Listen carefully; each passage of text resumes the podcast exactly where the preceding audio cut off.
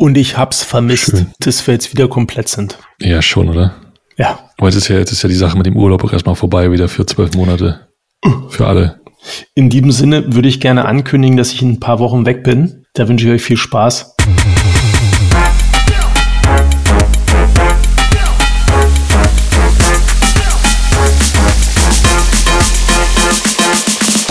Willkommen zur 22. Ausgabe vom Humanize Podcast.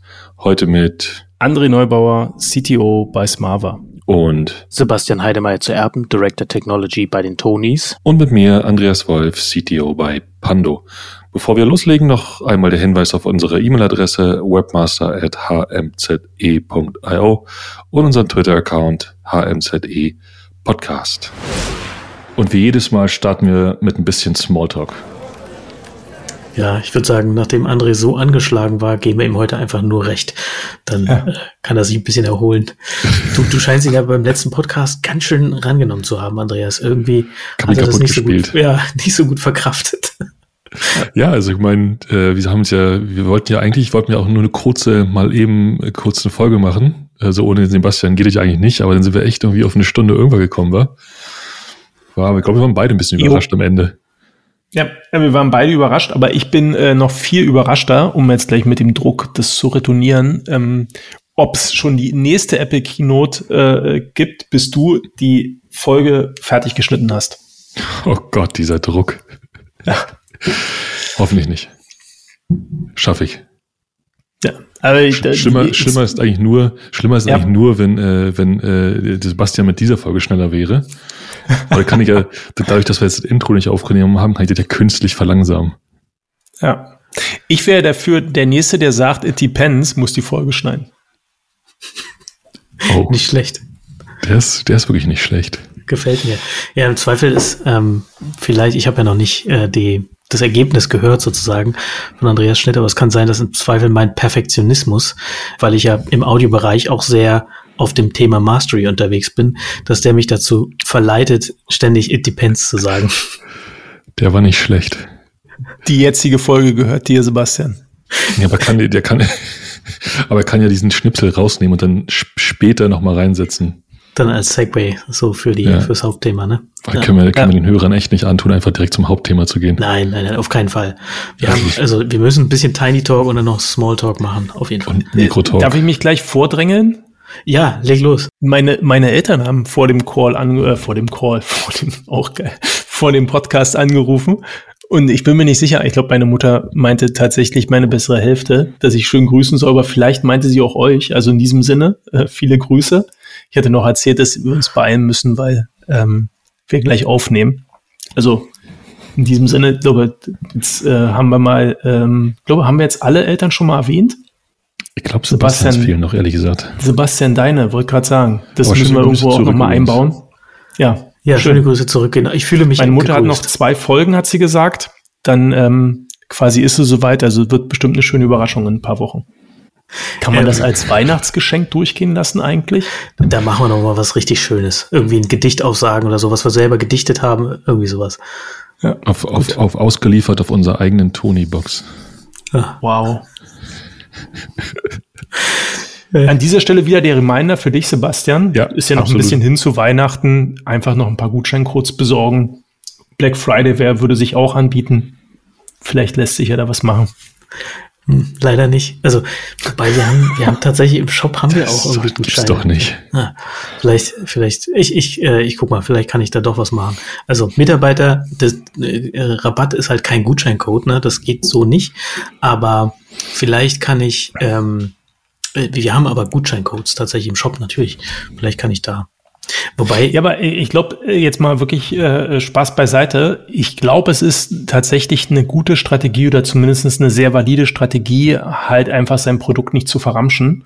Weil wenn du halt einmal damit anfängst, dann erwarten es die Leute und die stellen die Uhr danach und die wissen, okay, jetzt kommt Black Friday, ne? Das ist halt, also ich, ich kenne das, äh, war ja mal bei einem E-Commerce-Unternehmen, du siehst halt wirklich, wie ähm, äh, quasi die Bestellungen halt leicht vorher absacken, weil alle halt warten und sagen, ja, die Woche kann ich jetzt auch noch warten und dann kaufe ich es halt nächste Woche, vielleicht ist es ja dann im Angebot. Und wenn es nicht ist, dann kommt es halt danach. Aber es ist halt, also wie stark du die Leute darauf trainierst, Ähm, und das ist halt der große Effekt, aber den gibt es sicherlich auch im Kleinen und klein in der Masse macht dann halt vielleicht auch wieder dann doch noch einen kleinen Unterschied aus. Also insofern, ich finde das gar nicht so verkehrt, wenn Unternehmen da einfach sagen, hier, aus unserer Sicht ist es das wert, ähm, take it or leave it. Und wir hatten tatsächlich genau diese Diskussion vor gar nicht allzu langer Zeit, irgendwie vor zwei Wochen oder so. Da hatten wir nämlich so einen überraschenden, äh, die Tonis sind fünf Jahre alt geworden, da gab es so einen überraschenden Sale, der war auch nicht angekündigt und der hat äh, natürlich auch super eingeschlagen. Und da haben wir auch gesagt, dass wir, also eigentlich nur einmal im Jahr sowas machen wollen und dann aber auch gar nicht so Black Friday oder irgendwie sowas, sondern immer zu bestimmten Ereignissen, die ganz gut passen und aber auch eben nicht äh, inflationär, genau. Andrea, sorry, du wolltest was sagen? Nee, ich wollte euch eigentlich nur zustimmen. Und noch sagen, stimmt ja alles, aber wie ist ja, also, wir sind ja so ein kleiner, so eine kleine, exquisit erhabene, total unbekannte, geschlossene Hörspielgruppe hier dass da ein Gutschein ja nicht zum Verramschen gehört, sondern einfach ähm, eine Geste ist. Zum guten Ton gehört. Zum guten Ton, genau. So wie damals die, die Urban-Gutscheine. Ja, fährt sich gut, oder? Na, Spaß beiseite. Ich glaube, das müssen wir aufklären, bevor das wirklich noch irgendjemand glaubt. Da gab es nichts. Nee, da gab es tatsächlich nichts. Grüße gehen raus an Sebastian. Also von, von äh, Urban. Urban. Nicht Für den Fall, dass er sich nochmal überlegen will. Weihnachten, Nikolaus, so viele Möglichkeiten. Ja. Für so ein Urban-Bike meinst du? Du. Also wenn ich mir an manchmal anschaue, was man, was jetzt, wie viele Feste es mittlerweile gibt, wo es irgendwie wo es so Geschenke gibt und also wo auch die Erwartungshaltung scheinbar scheint, äh, zu sein scheint, dass man dort, äh, weiß nicht, zu Ostern irgendwie krasse Sachen kriegt, dann können wir auch gerne noch einen Schritt einfach hochleveln und äh, 3D gedruckte Fahrräder zu Nikolaus ich werde mir extra einen Riesenstiefel besorgen. Ich wollte gerade sagen, genau. Und, und ordentlich putzen, ne? Oder Halloween wahlweise geht natürlich auch, ne? Das kommt dann wenigstens zeitnah. Ich äh, habe ja vorhin so ein kleines Fundstück der Woche gepostet in unserem internen Signal-Channel. Äh, ich weiß gar nicht, ob es beide gesehen haben. Ich glaube, eine Reaktion gesehen, genau. Ich äh, musste wirklich so lachen, als ich das heute gesehen habe von Felix Müller. Äh, glaube ich, hört das hier auch relativ regelmäßig äh, gepostet. Und zwar äh, hat er gesagt, Lethal Leadership, äh, Trademark, äh, you heard it here first. Ähm, und beschreibt, dass er da Lateral Leadership einfach ähm, einfach falsch gelesen hat und da Lethal Leadership im Kopf draus gemacht hat. Und Eberhard Wolf, auch einigermaßen bekannt, äh, glaube ich, in der deutschen, ja, äh, weiß nicht, Programmier-Community, hat dann einfach geschrieben, Focus is on Execution, im Sinne von Lethal Leadership und Execution. Äh, das war für mich das Fundstück der Woche. Großartig. Ich muss den Tweet noch suchen und dann darauf kommentieren. Also mein Feedback wäre uh, Getting Things Done als äh, Alternative zu äh, Focus on Execution, Getting Things Done. Und dann aber auch gleich zu unserer Podcast-Episode verlinken. Ne? Ja, klar, klar. Ah, stimmt, das müssen wir mit unserem Twitter-User machen. In diesem äh, Zusammenhang, ähm, ähm, Andreas, wie hm. war nochmal unser Twitter-User? HMZE Podcast. Perfekt. Ja, soll ich noch einen Facepalm der Woche machen? Hatte ich auch mal irgendwann gepostet, war, war glaube ich schon letzte Woche, aber ich würde es einfach nochmal hochbringen, weil es ist einfach so krass. Ähm, ist kurz und hat auch keine Pointe, aber in Argentinien ist ja die gesamte Datenbank mit allen Ausweis, die Ausweisdatenbank mhm. von Argentinien wurde ja. ja gehackt. Die argentinische Regierung hat wohl gesagt, ja, sind aber nur so zwei Dutzend Datensätze gestohlen worden offenbar, oder es gab aber auch Meldungen, dass im, äh, im Internet oder im Darknet schon auch größere Mengen von diesen Daten ähm, feilgeboten wurden zum Verkauf. Und die Vermutung äh, ist jetzt halt, dass 45, also die Daten von 45 Millionen Argentinern, und zwar äh, die, die äh, Ausweisdaten, ähm, gehackt wurden. Also Name, Adresse, Geschlecht und diverse andere ausweisrelevante Daten und jetzt irgendwo im Internet zum Verkauf stehen. Keine Pointe. Wir können ja kurz ähm, schweigen, einfach nur, um dem Wichtigkeit Eins, zu verleihen. Zwei, drei. Ich habe auf einem ganz anderen Level einen Facepalm, weil ich habe heute gesehen, als ich auch durch meine, ich muss ich übrigens erwähnen, ähm, ich bin ja jetzt ja wieder bei Twitter Ich dachte, LinkedIn stirbt gerade, das ist halt so irrelevant. Ähm, mittlerweile elf von zehn Anfragen von Headhuntern. Das macht überhaupt gar keinen Sinn mehr für mich. Dann habe ich gesagt, ach, guckst dir doch noch mal Twitter an und vielleicht ähm, kommst du ja irgendwie wieder zurück. Und dann habe ich ein bisschen durch die Timeline geguckt, unter anderem auch motiviert von äh, dem, was du von Felix geteilt hast. Und habe dann gesehen, dass Felix was anderes geteilt hat, nämlich jemand, der sich darüber aufgeregt hat, dass halt äh, im neuen Apple-Display ähm, ja die Kamera in dem Bildschirm, also ins Display halt rein, äh, rein versetzt wird. Und es scheint tatsächlich so zu sein, dass ähm, man die Maus hinter diese Kamera halt bewegen kann. Also da ist natürlich dann, also nur virtuell, aber es scheint so zu sein, als wenn das nicht ausgespart äh, wurde, halt per Software, sondern kannst wirklich den Mauszeiger dahinter legen und im Gegensatz zu dem, was auf der Keynote halt irgendwie präsentiert wurde, ähm, kannst du da halt auch Icons, also wenn deine, wenn deine Menüleiste zu lang wird, egal ob von links oder rechts, können da halt irgendwie Icons drin verschwinden. Da habe ich auch kurz überlegen müssen, ob, ob das halt ein Fake ist oder nicht, aber es ähm, scheint tatsächlich so zu sein. Also ich habe das äh, versucht zu validieren. Ähm, aber das ist schon, also das kann, glaube ich, beim Testen gar nicht nicht auffallen. Ähm, Insofern, äh, äh, entweder ist das bewusst und dann wow, ähm, oder ist unbewusst dann auch wow. Ich finde, du sprichst hier ein ganz interessantes, ein ganz interessantes Phänomen an, was mir schon seit ein paar, schon eine ganze Weile aufgefallen ist. Diese, mhm. dass, dass diese Hauptversion, also die Nuller-Version, ja, und bei 15, also jetzt bei der iOS-Version ist es genau das gleiche gewesen, dass die Nuller-Version eigentlich immer irgendeinen Defekt mit sich bringen, der eigentlich nicht da sein kann. Ja. Und bei da sein kann, meine ich, natürlich passieren Fehler und natürlich passieren Bugs, ja klar, bla bla. Aber ein Unternehmen von der Größe und dementsprechend ja. mit den Prozessen, die dort eigentlich existieren müssen, passieren teilweise so markante Fehler. Hm. Also so von, aus der iOS 15 Variante, äh, aus dem Release, jetzt gibt's ja 15.1 und das ist jetzt wieder stabiler geworden.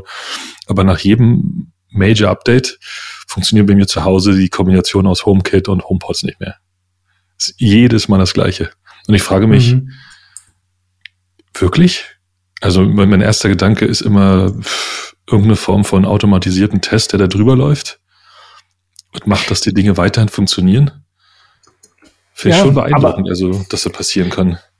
Also das, sorry, dass ich da reinspringe, aber ich glaube, das ist ganz, also die Referenz dazu ist unsere Diskussion letztes Mal, wo wir, wo wir halt ein bisschen diskutiert haben, dass die Kombination mittlerweile von Devices und Betriebssystemen halt einfach ähm, halt auch für, für, für Apple halt zum Problem wird. Ja? Also das ist sicherlich nicht auf dem Scale, wie es halt irgendwie äh, einen Windows halt irgendwie hinbekommen muss. Ähm, aber äh, da brauchst du dann halt auch nochmal andere Mechanismen, um das softwareseitig halt abzudecken. Und Apple, glaube, ähm, hat mehr und mehr Probleme halt, all diese Kombination halt irgendwie hinzubekommen. Ähm, und ich habe das bloß gerade nochmal recherchiert. Also diese Menü-Icons, ähm, das sind halt so Custom Extensions. Vielleicht sind die auch hart in die, äh, in, in, in die Menüleiste halt irgendwie rein, quasi reingebaut ja, und halt irgendwie nicht die, die Standard, das Standard API oder Interface dafür genommen worden. Aber genau sowas musst du halt testen. Und ich, eigentlich muss ich es noch twittern, vielleicht mache ich es dann auch noch. Äh, ein Kollege hat gestern auf, auf Latest Greatest geupdatet und hat sich dabei äh, seine VPN-Verbindung so zerschossen, dass er zumindestens heute vom Büro ausgearbeitet hat. Also wenn du halt als Arbeitgeber deine Mitarbeiter halt wieder ins Büro kriegen willst, dann solltest du halt einfach mal halt irgendwie äh, latest macOS halt irgendwie in der Firma promoten, weil kann sein, dass, dass ganz schnell äh, die Mitarbeiter dann wieder halt ähm, ja vor Ort sind, weil halt vieles von ihrem äh, quasi Netzwerkumgebung nicht mehr funktioniert. Also ist schon wirklich wirklich, wirklich beeindruckend, was da nicht funktioniert. Ja. Gerade. Wobei, wobei man sagen muss, ähm, um da jetzt einmal die Fahne hochzuhalten, ähm, ich bin ja jemand, der irgendwie mega früh mal die Beta-Version installiert und die sind tatsächlich erstaunlich stabil geworden. Aber das ist schon seit einer ganzen, bestimmt schon seit Juni oder so, auf zwölf ich glaube, ich habe bei Beta 5 angefangen. Vier meine ich mehr, aber fünf fange ich mal an. Ist in diesem Jahr mhm. extrem stabil gewesen. Zumindest, zumindest, und dann gehört natürlich dazu als Disclaimer, zumindest wenn man ähm, einen Großteil mit den Hausprogrammen arbeitet. Ja. Mail, Safari, bla, das ganze Gedöns war ziemlich gut. Also rein von der Stabilität im Vergleich zu sonstigen Beta-Versionen. Ich finde es faszinierend. Ihr habt ja letzte Folge eine Episode gehabt, wo ihr wirklich zu zweit einfach nur über Apple reden konntet und dann auch noch dieses Apple Event hattet. Und jetzt keine zwölf Minuten und schon sind wir wieder bei Apple. Faszinierend. Das ist einfach, es ist nicht das gleiche, wenn du nicht dabei bist. Verstehe. Ich könnte noch ein Microsoft-Thema in die Runde schmeißen. Ähm, los. Äh, habt ihr mitbekommen, dass äh, VS Code, ähm, also Visual Studio Code, die Entwicklungsumgebung von Microsoft, die sich echt gemacht hat, ähm, mittlerweile für Browser verfügbar ist? Wo ich so kurz die Überlegung hatte, jetzt quasi entwickeln im Chrome, auf, also im Chrome, auf, auf so einem Chromebook, das wird vielleicht eine Alternative. Wobei man fairerweise sagen muss, dass du, dass du VS Code ja schon immer in, einem, in einer Art Chrome äh, entwickelt hast. Er ist ja, ist ja, eine, bin mir nicht ganz sicher, ob eine Electron-App ist, aber eine Variante davon, glaube ich. Ja, aber wenn das jetzt halt quasi, äh, also ich glaube nicht, dass es im Chrome funktionieren wird, ähm, sondern es wird wahrscheinlich standardmäßig bloß erstmal im Edge funktionieren. Aber die Idee dahinter fand ich cool, weil du eigentlich dann auf ein Webbetriebssystem halt irgendwie könntest du brauchst nicht mehr so dein, also ich würde mich würde interessieren, wie diese ganzen Compiler-Unterbauten halt irgendwie dann ins Web verfrachten, ob du das halt ja. irgendwie Re Remote Compilation machst oder irgendwie so. Weil das wäre super geil, weil dann hast du halt, kannst du auch Development Capacity halt irgendwie unendlich skalieren. Also die Ideen dahinter, also. Voll. Sagt ihr Codespace was? Oder sagt euch Codespace was? Gehört nie ausprobiert. Nee, was, äh, ich habe es auch noch nicht ausprobiert. Ähm, einfach nur, weil ich, keine Ahnung, noch keinen Grund dafür gesehen habe. Aber die Funktionalität ist natürlich, kombiniert sich ganz interessant mit dieser, mit der Möglichkeit, den, äh, den, den, die, die Code-Umgebung in den Browser zu verfrachten. Ne? Also in der Lage zu sein, so eine komplette Development Environment irgendwo, wo auch immer sie dann ist, hochzufahren, wegzuschmeißen. Oder mhm. viel interessanter, irgendwie einfach den Pull-Request von irgendjemandem mit einem Klick direkt rein, läuft alles. Das ist schon ziemlich interessant. Aber tatsächlich am Ende ähm, genug Vorteil bietet, versus ich mache ich mach mir den Computer an und programmiere einfach lokal, finde ich schwer vor, finde ich schwer vorherzusagen. Also momentan ist es für mich total so nice to have.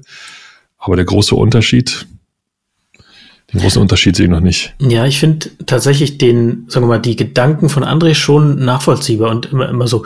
Ich folge oder bin irgendwie bei LinkedIn verknüpft mit Elias Groll, das ist ähm, Gründer von Codesphere, genau sowas, also auch äh, Coding im, im Browser, ähm, also ich glaube, der, der Claim ist auch komplett CICD und alles dann die ganze Infrastruktur im Browser.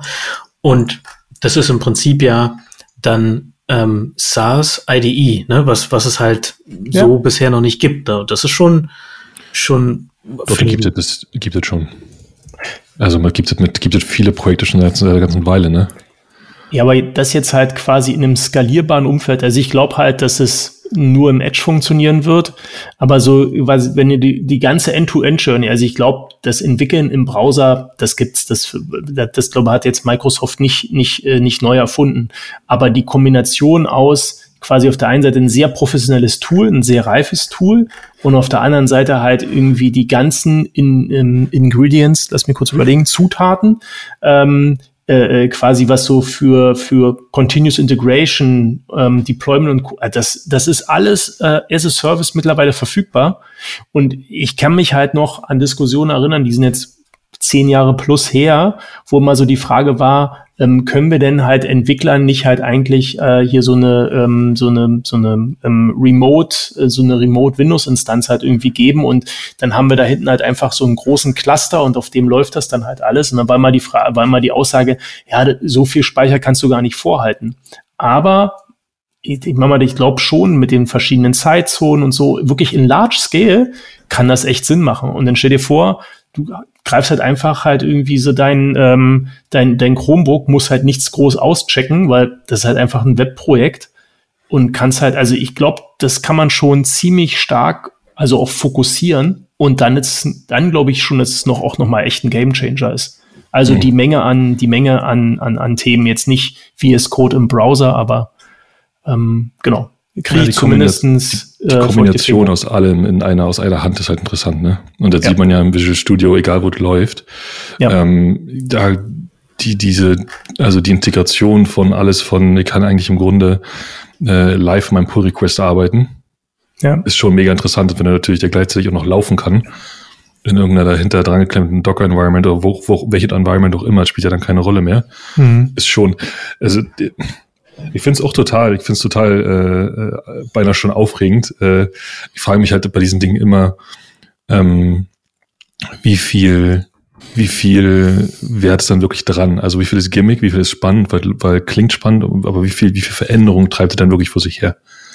Ja, und das, genau, das kann man halt noch nicht absehen, ne? Aber was ich vorhin meinte mit gibt's noch nicht, ist, es wird einfach nicht benutzt, ne? Also bisher, wer, wer arbeitet, also entwickelt im Browser, ne? Und ich sehe das, also GitHub Code Spaces, ne? Dann ähm, Codes 4, ähm, Visual Studio Code, das poppt jetzt auf und das sind halt, also finde ich eine neue, hat, ist wirklich eine neue Qualität von, äh, von Coding im Browser. Und also ich finde es super spannend. Und also genau das, was André auch beschrieben hat, die, die ganzen ähm, Dinge, die daraus folgen, wo man damit hinkommen kann, das ist schon ähm, faszinierend. Ich bin gespannt. Wollte ich einfach bloß mitbringen.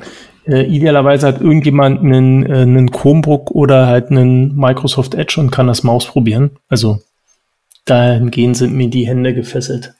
Wieso? Du kannst ich du guck mal so rüber in deine Richtung. Und, äh, das doch, du kannst ja auf Windows auf deinem, auf deinem Mac installieren. Mhm. Du weißt schon, dass davon der Rechner kaputt geht, oder? Ich weiß.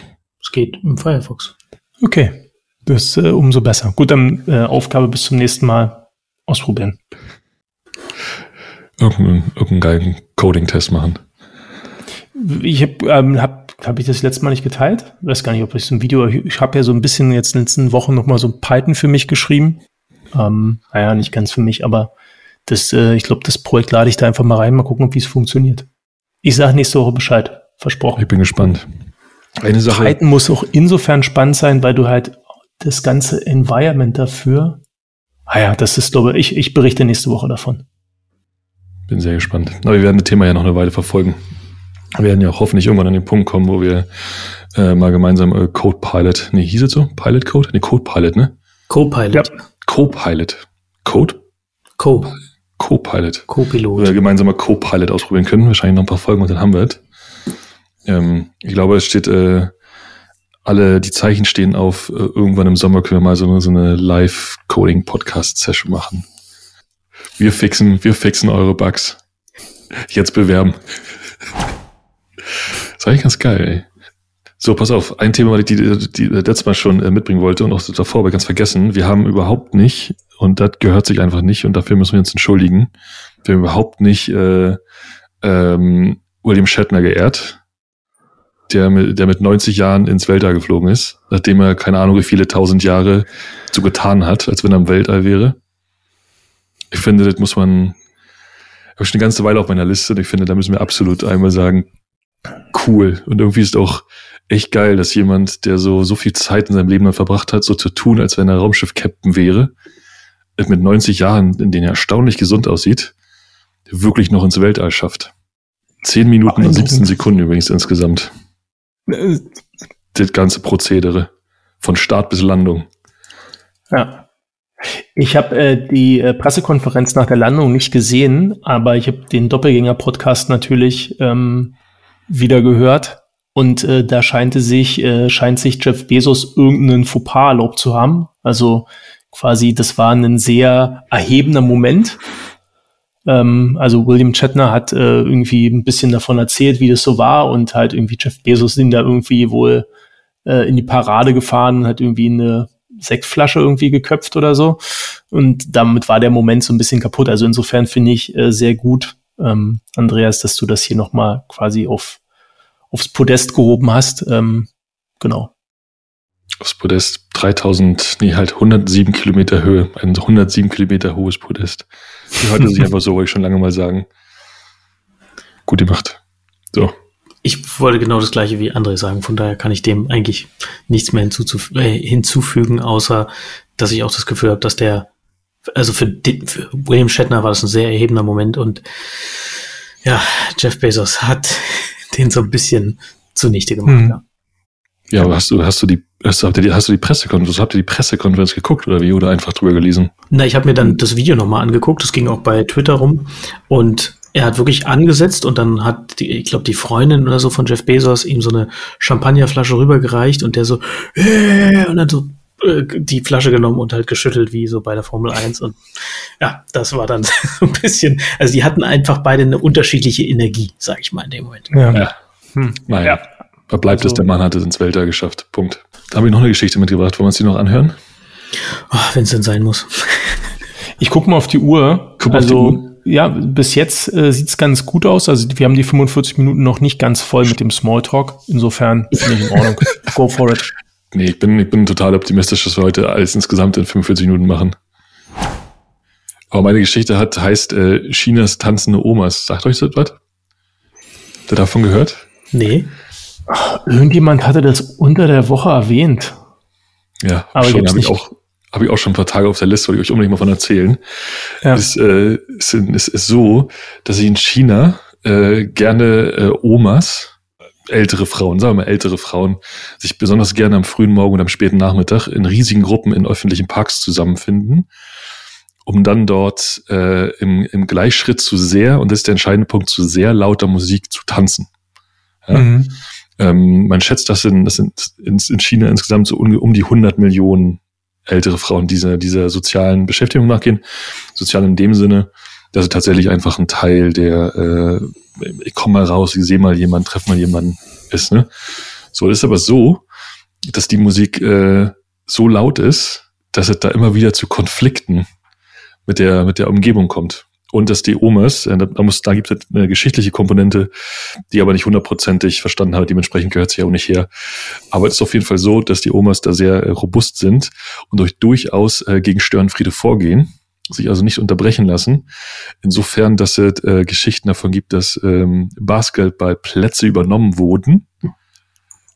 Und zwar mit den Worten, da wurde diskutiert und man wurde auch handgreiflich. Und es auch einen Fall gibt, wo ein ganzes Fußballstadion inklusive der Fußballspieler übernommen wurde und dann die Polizei kommen musste, um die Omas festzunehmen. Ohne Quatsch. Und es führt da, dazu, dass es, da, es gibt oder einen richtigen Konflikt und es gibt teilweise, es sind so Dinge passiert wie die Anwohner gehen dann, dann raus und bewerfen die Omas mit stinkendem Tofu und Farbe und Mörderöl und so ein Scheiß. Also richtig krass. Und, und der entscheidende Punkt, und deswegen kam die Geschichte auch hoch, es hat jemand ein waffenähnliches Gerät entwickelt, mit dem sich die Lautsprecher oder die, die Boxen, was auch immer dann an diesem Krach mhm. macht, auf bis zu 50 Meter Entfernung deaktivieren lassen. Und dieses Gerät lässt sich halt auf dem, auf dem äh, chinesischen Ebay namens Dao Bao kaufen und da gibt's dann so, so wunderbare Reviews wie äh, äh, endlich ist es ruhig. Seit zwei Wochen, seit zwei Tagen scheinen die Omis zu denken, dass ihre Boxen kaputt sind. Oder This is not just a regular product, it's social justice. Das also müssen wir verlinken. Ja, müssen wir auf jeden Fall verlängern. Eine tolle Geschichte. Ähm, tatsächlich sind dann auch aber auch einige Oma-Gruppen auf die Idee gekommen, einfach Bluetooth-Kopfhörer zu nehmen. Und damit, damit war der Konflikt gelöst. Da, das ist wirklich eine großartige Geschichte. Ja. ich kenne ich kenn halt diese Videos, wo sie immer so Shuffle Dance tanzen in so riesigen Gruppen da zu so peppiger chinesischer Musik. Das sieht auch immer total cool aus aber das sind eher dann so gemischte Gruppen. Ähm, das mit den Omas kannte ich tatsächlich noch nicht. Äh, das ist ja wirklich ein Highlight. Ja, ich würde sagen. Minuten durch. Ich würde sagen 15 Minuten fürs Hauptthema, oder? Also, wie genau, es gehört. Das, das, das machen wir. Deswegen die Überleitung, Andreas, deine Mastery in, in Sachen Geschichten erzählen, die hat sich wirklich schon deutlich weiterentwickelt jetzt im äh, Rahmen dieses Podcasts, den wir führen. Ist so höflich, Dankeschön. ja, ein bisschen platte, platte Überleitung. Aber ja, wo wir schon mal beim Thema Mastery sind, ne? Ich, wer hatte denn die Idee? Andreas, ich glaube, du hattest die Idee, darüber zu reden, ne? Den, den muss ich an André weiterreichen. André, ah. Na, für uns ist das halt, aber also ich beschäftige mich gerade wieder ein bisschen mehr im Rahmen so ähm, unserer Vision und Mission äh, mit dem Thema Craftsmanship und dann kommst du relativ schnell auf das Thema Mastery. Und dann hat man eine, ähm, eine interessante, oder hatte ich eine interessante Diskussion, die hatte ich mit, ich glaube, weiß gar nicht, ob ich die im Chat geteilt habe oder irgendwie haben wir sie geteilt. Und dann haben wir gesagt, ach komm, lass uns mal dazu ein bisschen sprechen. Ja. Soll ich einführen? Ja, wieso dich, wa? Also im, im Grunde, um das einfach auch kurz zu halten, äh, war so ein bisschen die Frage, wenn man nach Mastery strebt, also quasi nach absoluter Exzellenz, um mal jetzt versuchen, das Wort auch so ein bisschen, also das ein bisschen griffiger hinzubekommen, weil ich glaube, das ähm, ist wahrscheinlich nichts Deutsches und ich wüsste auch nicht, was die ähm, äh, quasi passende Übersetzung dafür wäre, aber das Streben nach absoluter Exzellenz, so würde ich es jetzt übersetzen, ähm, ob das nicht quasi konträr äh, quasi zu dem ist, was man eigentlich ähm, auch im Software Engineering erreichen will, halt irgendwie eine gewisse Offenheit für Technologien, halt irgendwie immer über den Tellerrand schauen und um halt irgendwie gerade diese diese hohe Veränderungsgeschwindigkeit ähm, ähm, halt irgendwie mitzunehmen, ähm, um halt zu gucken, dass Sachen halt vielleicht einfacher werden. Und wenn man halt sehr stark auf Mastery fokussiert, glaube ich, dass ähm, ähm, quasi das passende Bild wäre dazu, wenn man, wenn man sagen, wird man vielleicht ja irgendwann auch ein Fachidiot. Ähm, und ob es dazwischen äh, eine Korrelation gibt. Also äh, quasi kann zu viel Mastery halt einfach schädlich sein. Das war die Frage. Ähm, und genau, ich hatte eine Meinung dazu, aber ich hätte gedacht, das finde ich ist auch ein super Thema für uns, weil ich glaube, am Ende des Tages ist Software Engineering immer noch, also quasi wirklich ähm, Craftsmanship, also wirklich eine Handwerkskunst auch wenn ich äh, überzeugt davon bin, dass es auch eine gewisse Ingenieursdisziplin halt irgendwie oder Ingenieursfähigkeiten halt benötigt. Ähm, aber ähm, ja, genau. Also ich glaube, es ist für uns alle relevant. Jetzt bin ich gespannt, was ihr sagt. Ja, ich tatsächlich würde sagen, dass Mastery eigentlich, also es kommt auf den Referenzpunkt an. Es kommt auf den Referenzpunkt an. Ähm, du kannst ja auf der einen Seite, jetzt hat, hat André gerade äh, als Referenzpunkt eine Flasche Wein reingehalten in die Kamera. das ist auch ein guter Referenzpunkt. Ähm, du kannst ja, also du kannst ja den sagen wir mal, die, die Linie, auf der du oder den, den Vektor, auf dem du äh, Mastery betrachtest, ähm, ganz unterschiedlich definieren. Ne? Du kannst sagen, okay, ich möchte gerne ein besserer Java-Programmierer werden, beispielsweise. Oder du kannst sagen, ich möchte besser werden in, in Software Craftsmanship, meint also die richtigen Technologien für die richtigen Use Cases, äh, äh, Patterns, Architektur, bla bla bla. Ne? Ähm, oder ich möchte besser darin werden, äh, Kundenprobleme zu lösen, tatsächlich, also zu verstehen und zu lösen. Oder ich möchte besser darin werden, Entwicklerorganisationen dabei zu unterstützen, mehr Wert zu liefern und mehr, äh, also wirksamer zu sein. Also es gibt, finde ich, ganz, ganz verschiedene äh, Definitionen für für Mastery oder oder man kann diesen diese äh, Pro Progress Bar oder wie auch immer man das nennen möchte unterschiedlich definieren. Und für mich ist Mastery nicht automatisch Spezialisierung, sondern es kann durchaus auch oder eine, ein gewisser eine Balance zwischen Spezialisierung und Generalisierung gehört für mich dazu oder nicht notwendigerweise. Man kann sich auch, man kann auch Mastery nur auf Spezialisierung definieren, das durchaus, äh, genau. Aber es ist nicht mutually exclusive sozusagen, sondern man kann durchaus auch Mastery anstreben, ohne zum Fachidioten zu werden. Weißt du, was ich meine? Ja.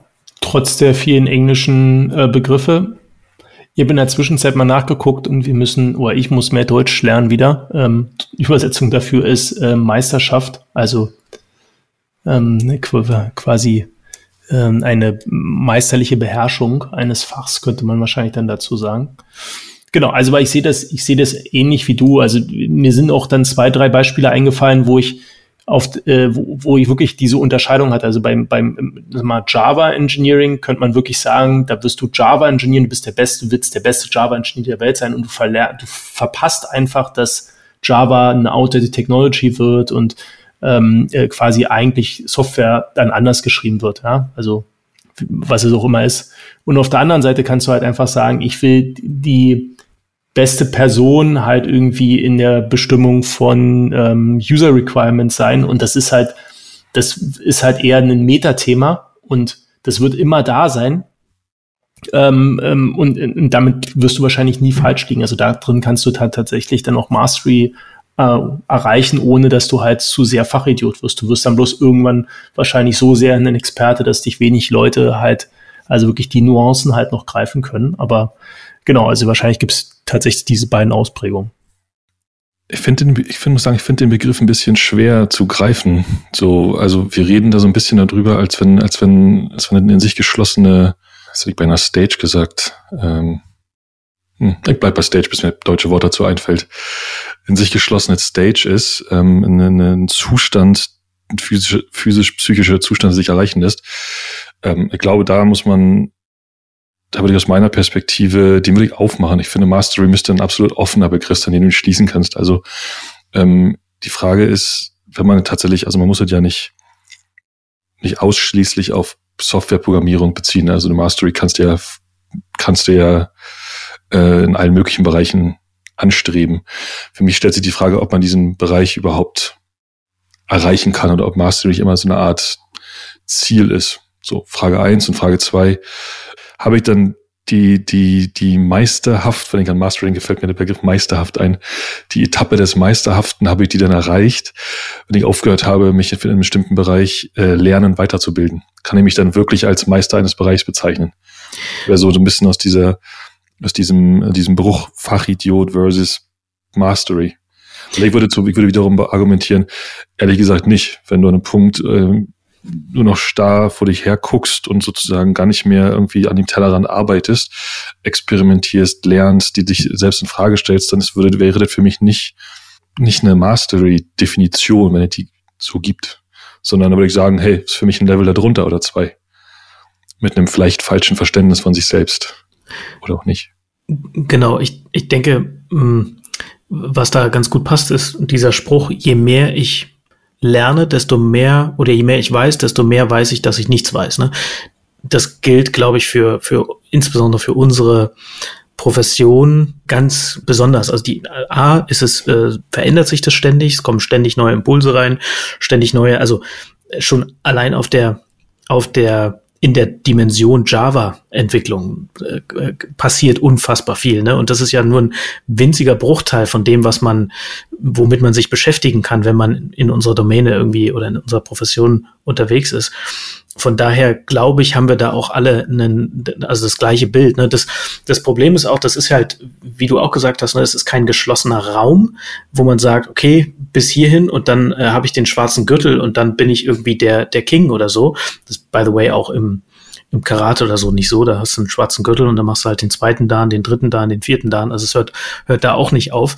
Ähm, und äh, so ist es halt bei uns in gewisser Weise auch. Ne? Und, und Genau, also äh, Punkt ist einfach nur, das ist kein, das hat kein Ende, man stößt nicht irgendwann an, sondern es gibt, tun sich immer wieder A, neue Dimensionen auf. Und wir hatten, glaube ich, in der Vergangenheit schon mal auch das Thema Mastery in der Breite versus Mastery in der Tiefe.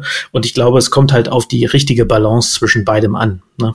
Vielleicht ist es tatsächlich sogar äh, die Fähigkeit, die richtigen, die richtigen neuen Dimensionen aufzumachen oder die richtigen Fragen zu stellen. Ich hätte wahnsinnig, ich würde wahnsinnig gern hier mal eine, so eine äh, ich weiß immer nicht, wie man äh, das, Gegend, das audioelle Video, Gegenteil von visuell ist, aber ich würde hier gerne mal eine visuelle Klammer hinstellen und sagen, ach, der Sebastian, ist bei Karate, kann uns noch ein paar Details drauf liefern. Hab ich wirklich vermisst letzte Woche. Aber ich, ich muss dazu sagen, äh, dir ist schon bewusst, dass Sebastian gerade wieder durch, äh, durchblicken, also sein Wissen hat durchblicken lassen, weil ähm, äh, quasi äh, jetzt mir ohne, ich musste es, also ich habe es verifiziert, mir war es, als wenn es Sokrates gesagt hätte. Es war auch Sokrates, dass jemand das so fehlerfrei zitieren kann. Ähm, äh, schon beeindruckend. Ich hätte übrigens äh, dann den Kruger-Effekt äh, wahrscheinlich halt irgendwie genommen. Ähm, aber ja, ich glaube, wir, wir, wir stimmen überein. Am Ende ist das halt ein, ein, ein Ziel, ein North Star, ähm, an dem kann man sich orientieren, da kann man sich ähm, äh, quasi ja, dran orientieren, halt irgendwie besser werden, ähm, dass man denn jemals erreicht, ist ähm, eigentlich ausgeschlossen. Aber ähm, die Frage ist ja aber trotzdem, wenn man das jetzt halt irgendwie sehr stark verfolgt, dann hat man natürlich auch so einen Fokus.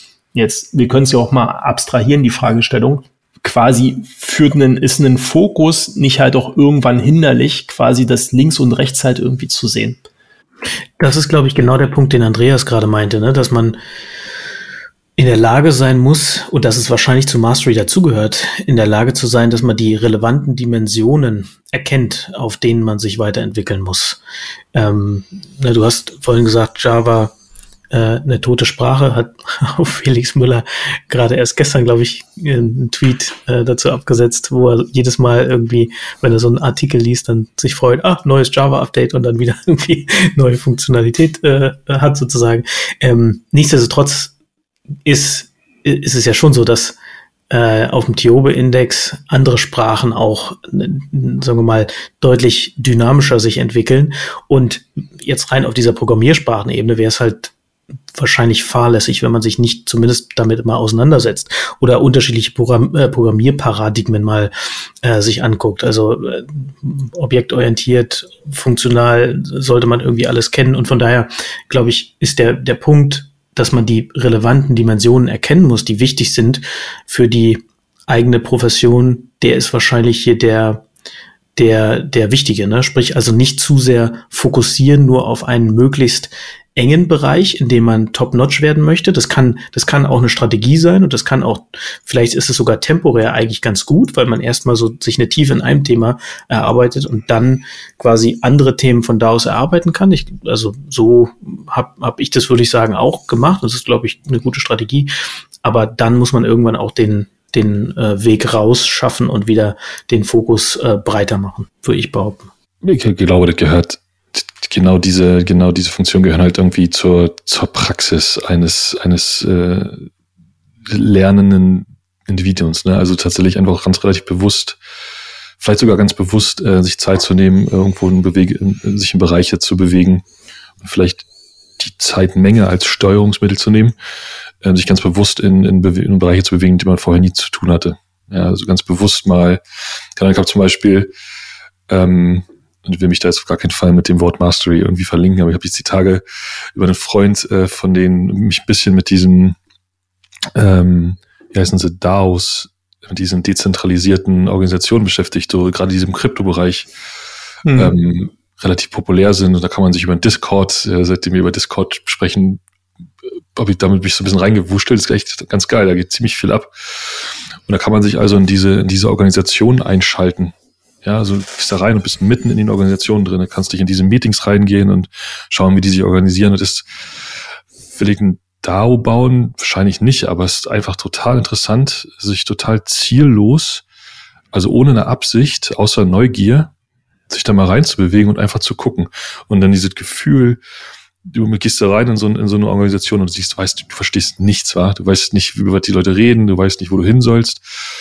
Aber wenn man dann ein bisschen dran bleibt, merkt so, rechnet auf drei, vier Tagen, fängt man plötzlich an, zumindest grob zu verstehen, worüber reden die, also worum geht es hier eigentlich? Und diese, wie gesagt, kein Link zur Mastery, aber diese Idee von, von so zeitlich begrenzt sich in irgendeinen Bereich mal reinzuwursteln, ohne ein Outcome zu verlangen, so für sich selbst, ohne zu sagen, oh, ich muss das oder jenes oder keine Ahnung, sondern einfach nur, die Zeit ist es mir wert, ähm, finde gehört, gehört für mich zu den Tools dazu, ähm, die, so, die auf so einem Lernpfad einfach wichtig sind.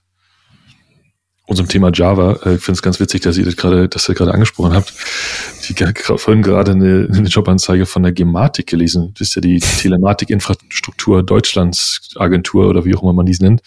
Ja. Ähm, die Java-Entwickler suchten und gedacht, ah krass, ist, da geht noch was, scheinbar. Ob das dann gut oder schlecht ist, weiß ich nicht genau, aber schöner Link. Du meinst, bei Java geht noch was, oder was? Ja, wir bauen unsere Telematikinfrastruktur, äh, die, äh, die Start, also äh, die Foundation des Startes auf Java finde ich schon ein bisschen als nicht Java-Programmierer natürlich nicht so geil, aber. Was ist schlimm daran? Ähm, das ist eine gute Frage, ehrlich gesagt. Ich hätte gedacht, dass, ich hätte gedacht, dass viele, dass das so einen generellen Trend weggibt von dem System. Ähm, und, und dass, dass zwar äh, Java, jetzt spricht jemand, der nie wirklich Java gemacht hat, aber so diese Java Basis Foundation total lebt, irgendwie alle möglichen Sprachen oben drauf. Ähm, aber die, das Java selbst nicht mehr unbedingt zu den populären äh, Sprachen gehört. Also wenn du jetzt neue Dinge startest. Oh. Jetzt nicht von existierenden Unternehmen. Bin einfach überrascht. Äh, lustigerweise, weil man in die Anzeige reinklickt, steht auch ganz klein noch, wir machen übrigens auch ein bisschen Rust und ein bisschen Go und ein bisschen Vue.js. Ich glaube, das ist ehrlich gesagt egal, wann du halt ein Projekt startest, weil äh, sooner or later, also gerade das, was die wahrscheinlich dann die Gematik baut, ähm, das wird relativ lange bleiben. Also egal was du machst, wird eh veralten. Also kannst du halt auch äh, quasi eher ähm, ja, also abgehangene Technologien nutzen, so wie ich sage. Also warum solltest du jetzt halt irgendwas Latest, Greatest halt irgendwie machen? Also, also würde ich mich wirklich fragen, gibt kein großes Ökosystem drumherum, ist nicht halt irgendwie well testet. Also, also ja, im Sinne von ja, durchgesetzt. Ja so ganz, ne? Hm? Also zwischen, das stimmt ja so nicht ganz, denn zwischen Java und the latest greatest sind mindestens 20 Jahre vergangen. Und das viel viel getestete, viele andere Systeme, ich sag mal, nicht mein Favorite, aber Node.js könnte man sagen, läuft stabil überall auf der Welt. Warum nicht? Ja, weil man halt irgendwie einen, Fable dafür hat, dass es halt gerne eine getypte Sprache halt irgendwie hat. Ah, okay, machst du TypeScript, dann ist es halt immer noch nicht halt irgendwie strong typed. Also ist halt alles so ein Vehikel. Also die Frage ist halt, was würde, was spricht gegen, gegen, gegen Java? Äh, gar nichts. Wie gesagt, ähm, ich war nur überrascht. Ich, ich hätte gedacht, ähm, dass man, wenn du heute ein Unternehmen aufsetzt, ähm, neue Technologie baust, dass du eher ähm, so modernere, ähm, ja. modernere, frischere Ansätze wählst. Modernere Ansätze, ja. die entsprechend auch äh, modernere, ähm, die hat Hiring auch einfach ein bisschen, bisschen edgy, bisschen mehr edgy. Ich würde es ja. mir, mir tatsächlich äh, einfach wünschen für, für offiziellere Software. Ja, ich, meine, ich habe ja, wir haben letzte Woche ja kurz drüber geredet. Also ich, ich hatte ja den nächsten Vortrag auf der WIAX äh, zu so einem ähnlichen Thema. Ähm, ich muss ehrlich sagen, ich sehe das, äh, ich sehe das gänzlich anders. Ich sehe das eher kritisch, wenn Unternehmen damit werben, also oder quasi denken, ähm, äh, wir machen jetzt latest Technology, weil das halt irgendwie der Weg raus ist, äh, quasi ähm, gute Leute zu finden.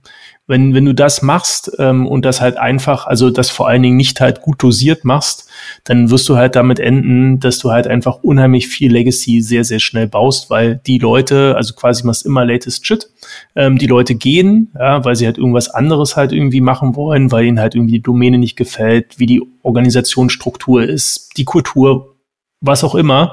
Ähm, also musst du quasi neue Leute suchen. Du guckst halt irgendwie, was ist denn jetzt gerade in? Und das ist halt einfach, also du kriegst halt irgendwie das, diesen, diesen, diese, die Software halt irgendwann nicht mehr maintained. Also ich finde das ehrlich gesagt angenehm, wenn ein Unternehmen sagt, okay, guck mal, das ist unser Technologie-Stack. Das ist halt, wir wollen robuste, gute Software halt irgendwie bauen und wir suchen Leute, die da genau Lust drauf haben.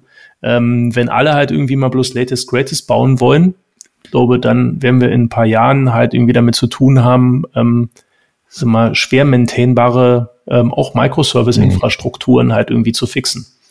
Und davor habe ich Respekt. Verstand, verständlich, sehe genauso. Ich finde aber, da sind, da kann man drei Sachen zu sagen. A, ist nach wie vor zwischen Java und Latest Greatest, sind 20 Jahre vergangen. Also da hast du ähm, über fast zehn Jahre stabilisierte Go zum Beispiel, Python, viele andere Sprachen, die halt nicht latest greatest sind, sondern die einfach schon sehr viele Jahre Battle-Erfahrung haben und vor allem von, zum Beispiel auch von Google kommen. Ähm, zweitens, glaube ich, stimmt, aber das Problem des Weiterziehens hast du mit jeder Sprache. Und das ist einfach ist nicht eine Frage von der, von der, von der Software selber, sondern wie du in dieser Software gearbeitet hast. Gute, gute Engineering Principles helfen überall. Und wenn du da, ich sag mal, mega viel Tech-Debt hinterlässt und dann zwei Jahre später weg bist, kann der Nachfolger, die Nachfolgerin in dem gleichen, in dem gleichen Problem stehen, ne? Also genau. ich glaube, ich glaub, worauf ich mich eigentlich beziehe, ist eher so ein, ist eher so ein bisschen, ist so ein bisschen äh, beinahe schon esoterischerer Punkt, der einfach, ich würde mir für für den, wenn wir in dem Weg aus dem Weg in die in diese Digitalisierung sind, die ja vielleicht jetzt dann doch mal irgendwann kommt. Ich würde mir da einfach äh, wünschen, dass wir als, dass wir als, wenn wir diesen Schritt machen, der muss groß sein, deswegen gleich auch ein bisschen mit ein bisschen moderneren äh, Technologien gehen. Und wie gesagt, da, da sprechen wir nicht von Latest Greatest, aber da sprechen wir von jetzt im Gematik-Beispiel ähm, äh, Jenkins nicht als, als Tech-Stack-Benefit aufzuführen. Hm. So, das ist, was ich meine. Weißt du, ist so ein bisschen, ist schon so cool, ist alles stabil, aber mhm da haben wir doch auch schon, also da geht doch noch mehr, da geht doch noch viel anderes. Naja, vielleicht ist Jenkins auch einfach nur Transparenz und nicht als Tech-Benefit dabei. Ne? Ich glaube, ich würde dich gerne einladen zu einem Java-Kurs quasi, also quasi zu heute Java, weil Java vor, weiß ich nicht, 20 Jahren war halt auch anders als Java heute. Und ich glaube, gerade so die Frameworks, die dahinter sind, das ist äh, eine ganz andere Nummer. Und ich ganz ehrlich, da glaube ich auch immer noch dran, dass das ähm, viele Environments sich was abschneiden können. Also ich würde das, ähm, hm. ich würde Java nicht als latest greatest halt bezeichnen, aber als sehr, sehr, sehr, sehr solide Sprache mit einem unheimlich großen Ökosystem, ähm, die vieles halt auch immer noch richtig macht. Und ich glaube, das halt einfach, das ist halt einfach eine Safe Bet. Ähm, ja, das ist jetzt quasi vielleicht auch nicht der Wachstumstitel, ja, im Sinne, also wenn man jetzt mal so Börsen nimmt, aber äh, quasi ein solides Investment ähm, und ja, wahrscheinlich wird alles irgendwann mal verschwinden oder wahrscheinlich müssen wir uns mit, wird alles irgendwie alt und man muss sich eh mit Maintenance auseinandersetzen. Ähm, aber also das, äh, ich würde jetzt bloß nicht gelten lassen, dass äh, quasi Java sich das letzte Mal vor zehn Jahren vor allen Dingen geändert hat. Um jetzt nochmal wieder ein bisschen äh, quasi die Kurve zu kriegen, würde ich, würde ich gerne mal äh, äh, kurz reingehen. Also ich glaube, Andreas Punkt war auch nicht, dass irgendwie Java ähm, nicht geeignet wäre dafür. Ich glaube, der, er hat sich eher ein bisschen daran gestört, dass es, dass Java sozusagen, der Eindruck ist aufgekommen, dass Java das einzige wäre, was battle-tested wäre. Ne? Und da sein Argument natürlich, naja, hm, also es gibt ja auch Go und es gibt ja auch Python und es gibt ja auch Node und hast du nicht gesehen.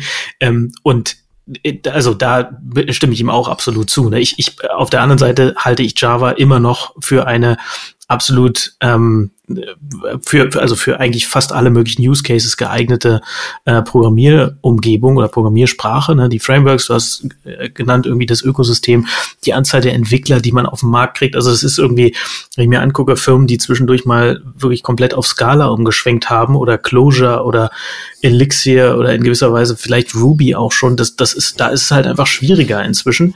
Und ähm, da muss man, glaube ich, einfach gut abwägen. Aber ich glaube, wenn man wenn man sich so in den Bereich äh, Java, Python, Go, Node bewegt, dann da macht man wahrscheinlich heutzutage einfach nichts falsch. Ne? Wir brauchen unbedingt noch mal eine, eine Folge äh, äh Java or not Java. Das ist hier die Frage. Oh, das machen wir dann aber als Battle. Ja, an der oh, Konsole. Oh, da, da, nee. oh ja, wer kann schneller, äh, schneller. To-Do-List-App programmieren. Genau. Hervorragend. Oh Gott. Nee, ähm, wie gesagt, ich habe da ich finde Java nicht, äh, da will ich Eindruck will ich nicht aufkommen lassen. Ich, ich finde Java nicht schlecht. Darum geht's mir nicht. Ganz im Gegenteil, ich kann mich da auch nicht mit aus. Von daher will ich da auch gar nicht, ähm, da habe ich auch keine Meinung zu. Ähm, ich persönlich, und da bleibe ich auch bei, ich hätte mir, ich würde mir wünschen, dass äh, ähm, Projekte, die die Infrastruktur unseres Landes vorwärts treiben, dass man dort ein bisschen mehr auch technologischen Mut finden würde. Ich verstehe, ich kenne die Nachteile, ich verstehe die Nachteile, aber das wäre so einfach mein persönlicher Wunsch. Ich würde einfach ein bisschen aufregender machen. Ein bisschen aber, spannender ähm, gestalten. Okay, aber das Ziel die Infrastruktur, die, der Digitalisierung Deutschlands ist doch nicht halt irgendwie aufregende Software zu bauen, sondern Digitalisierung voranzutreiben. I get your point, aber das ist halt irgendwie so persönliches Interesse. Aber das nicht, also wir würden ja, also als wir würden ja auch predigen, dass Software nicht, nicht unnötigerweise komplexer gemacht wird, als sie als, als es die Business-Seite halt irgendwie braucht. Das, das, stimmt auf jeden Fall, aber ich sag mal, ähm, immer mit aufregender auch einfach modernere, also andere Ansätze zu wählen. Ich sag mal, wenn ich ein, ein Go-Programm mit 300 Kilobyte online kriege, oder 30 Kilobyte versus, keine Ahnung, eine Rails-Applikation, die irgendwie mindestens 50 Megabyte braucht, dann ist das ein durchaus ein, Unter ein Unterschied. Genau. Man kann dann halt auch sagen, ja. wenn ich jetzt eine, ich sag mal, Matrix, ähm, worauf ein Teil von Gematik ja basiert, ist, glaube ich, da würde ich gerade nachgucken, ich glaube Python basiert. Ähm, du hast so die Frage ist einfach, was genau passiert da und welche ist die richtige Software dafür? Und da meine Sorge ist, drücken wir mal so aus, vielleicht komme ich dann ein bisschen an meinen Punkt mehr ran. Meine Sorge ist, dass man vielleicht ein bisschen zu wenig geschaut hat, welche Probleme versuche ich eigentlich, eigentlich zu lösen welche Technologien stehen dafür zur Verfügung. Und man stattdessen gesagt hat, nee, komm, lass einfach Java nehmen. Ja, ohne, ohne schlecht zu reden. Das ist einfach so mein Punkt so ein bisschen. Ja, ich würde sagen, dein Punkt ist, also, oder ist so quasi ähm, Footprint, Application Footprint, würde ich sagen, ist ein Kriterium und wir kennen wahrscheinlich nicht alle Kriterien. Ich würde hoffen, dass die Gematik da irgendeine Form von Auswahl getroffen hat. Hört das, vielleicht hört das ja irgendjemand von der Gematik oder wir haben irgendwie einen, haben wir LinkedIn-Kontakte zur Gematik? Vielleicht könnten wir nachfragen. Ähm, äh, also der, meine Hoffnung wäre auch, dass das nicht einfach so gepickt wurde, weil man gesagt hat, halt hier großes Ökosystem, das ist genauso bloß ein Kriterium wie Application Footprint. Aber unter Betrachtung aller relevanten, aller für die Gematik relevanten Kriterien, äh, das wäre meine Hoffnung, hat die Gematik gesagt, ja, machen wir halt Java. Wenn das nicht so abgelaufen ist, bin ich bei dir, dann ähm, vielleicht eher ein bisschen quasi progressivere Technologien. Ich habe das Gefühl, ich werde darüber äh, in der nächsten Zeit berichten können. Wieso? Äh, einfach nur, weil ich das Gefühl habe, dass ich mich da in nächster Zeit ein bisschen mehr beschäftigen werde. Java so oder mit der Gematik? Mit beiden. Äh, und so wie damals bei der Bahn dann äh, durchaus festzustellen, äh, also durchaus auch ein Gefühl dafür zu kriegen, auch von außen, wie die Technologie dort drin ist. Und entsprechend, ähm, ich weiß nicht, ob du dich noch gut an, ob du dich noch gut an diese Gefühle erinnern kannst, Sebastian, äh, mit den, mit den, mit den deutschen Bahn-APIs irgendwie im Travel-Bereich sich beschäftigen zu müssen. Wenn du weißt, wenn du lernst, dass der Buchungsnetzsuchsysteme in verschiedenen Datenbankservern existieren und nichts passt zusammen und dann so, oh, schön. Wir werden sehen. Ich wollte noch einen kurzen Beitrag dazu leisten, weil Gematik ist mir schon länger ein Begriff und ich habe gerade mal geguckt, gegründet 2005. Und von hey. daher ist also wahrscheinlich suchen jetzt, sie jetzt auch nicht unbedingt jemanden, um was ganz Neues Greenfield zu entwickeln oder möglicherweise, sondern sie entwickeln einfach weiter. Ne? Und ja, also da, ich würde sagen, 2005 war wahrscheinlich Java extrem opportun für alles Mögliche. Da finde ich jetzt ein bisschen krass. Aber klar, kann natürlich sein. Ich habe einen Kontakt bei der Gematik. Ich schreibe den mal an. Vielleicht antwortet er und vielleicht kann ich nächstes Mal sagen, wie die zu Java gekommen sind. Ich könnte mir vorstellen, dass das einfach bloß ein, ähm, ein fortgezeichneter Strahl ist. Also wir haben es schon immer so gemacht. Wir haben viele Engineers, also machen wir es halt auch weiter. Hm. Ist also eher das Thema SafeBet oder wir haben halt viel Know-how als Kriterium wahrscheinlich relativ hoch angesetzt und dementsprechend ist das dann wahrscheinlich so. Streift ja Mastery auch in gewisser Weise. Ne? Also haben wir auch über yeah, Java. Aber die Frage dahinter wäre halt, ne, also will ich halt irgendwie der beste Java-Ingenieur aller Zeiten werden? Ähm, und wenn man die These, die Andreas auch gerade aufgestellt hat, ist ja total richtig und mit der bin ich auch eigentlich reingegangen und merke gerade selbst, wie ich da einen Schritt zurückgehe. Ich hätte halt eigentlich gesagt, nee, du musst halt die Augen offen halten, halt irgendwie, wenn du nur der beste Java-Ingenieur werden willst, wirst du halt irgendwann Banksysteme warten, weil es dafür halt keine Leute mehr gibt und das halt total kann ein total erfüllender Job sein, aber wenn du halt irgendwie was anderes machen willst, wird es wahrscheinlich schwer. Deswegen links und rechts gucken, wo die Entwicklung hingeht, macht total Sinn. Und auf der anderen Seite merke ich gerade, vielleicht macht es auch halt irgendwie Sinn, um sein Investment halt zu schützen. Das ist aber wahrscheinlich eher eine Unternehmenssicht als eine Mitarbeitersicht.